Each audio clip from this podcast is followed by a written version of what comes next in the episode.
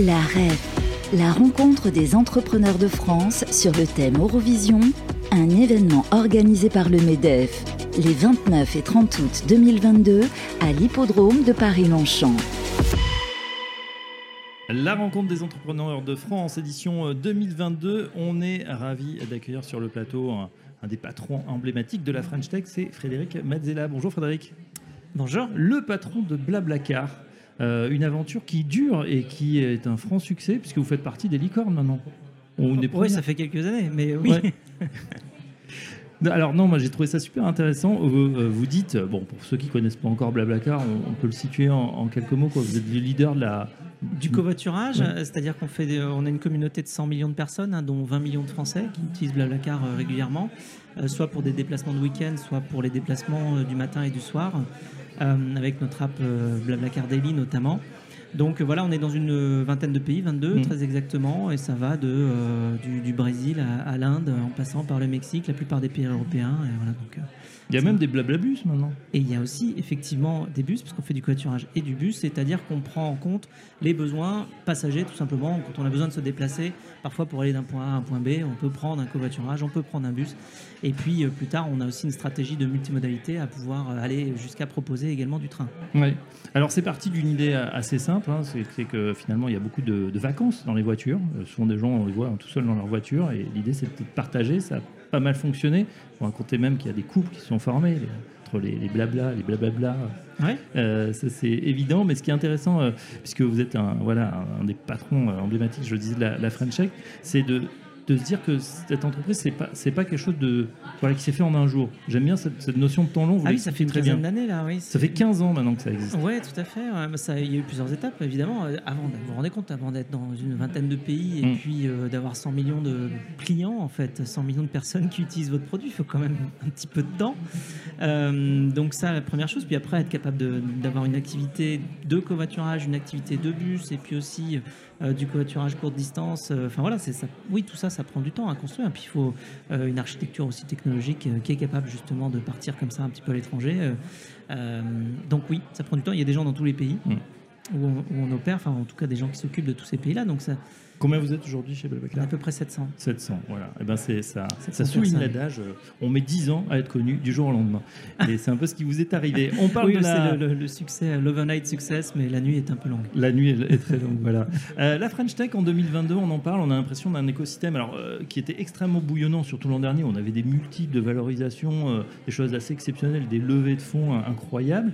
bon, ça s'est un peu calmé là avec le début de l'année 2022, la crise, l'inflation, des trucs pas très sympas. Euh, qu'est-ce que ça change? Est-ce que vous le ressentez, vous, en tant qu'entreprise de la French Tech et dans l'écosystème? Bon, alors, quand on est. Alors, nous, on est, on est bien financé, donc en fait, c'est aussi une mm. logique d'anticipation.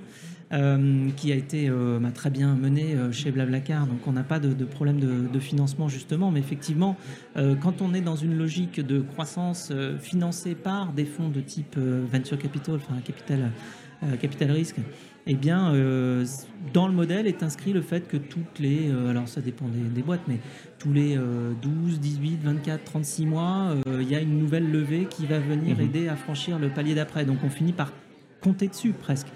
Et donc quand le rythme se ralentit et que les investissements eh bien baissent, effectivement ça peut changer beaucoup de choses à la stratégie. Alors il se trouve que Blablacar est beaucoup plus mature, j'ai envie de dire, qu'une start-up en début de, en début de, euh, de croissance. Et donc, en fait, on, a un capital qui est très bien structuré et qui est anticipé. Donc, euh, on n'est pas euh, affecté par cela.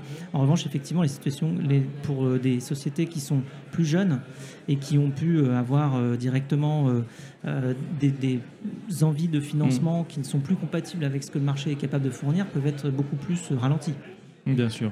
Donc ça veut dire que ce financement il a été sécurisé, il vous permet de suivre un plan sur, je sais pas, 5 ans, plusieurs années Oui, euh, sur plusieurs années. Après, il dépend aussi de la conjoncture. Vous savez, personne ne peut prévoir exactement mm. une période type pandémie, euh, ou bien une reprise post-pandémie comme on a, ou bien enfin, des changements d'habitude.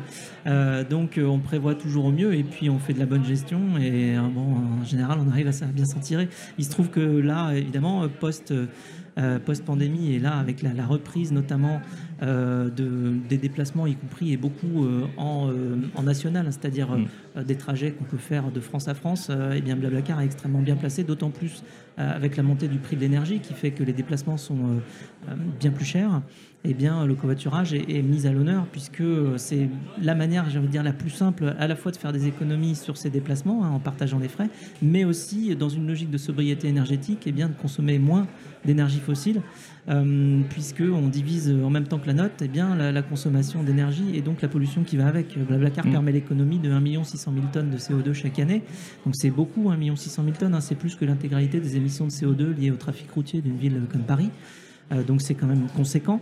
Euh, pourquoi? Parce que tout simplement, euh, il vaut mieux être deux par voiture qu'avoir deux voitures par personne. Hein. donc c'est aussi bête que ça. Vrai, et c'est ce que permet le covoiturage, d'augmenter le taux de remplissage et donc de diminuer à la fois la facture énergétique et la facture de pollution. Et puis on vient d'écouter la première ministre sur la REF, c'est vrai que eh bien, la, restriction nous pend peut-être au nez et donc ces solutions sont intéressantes.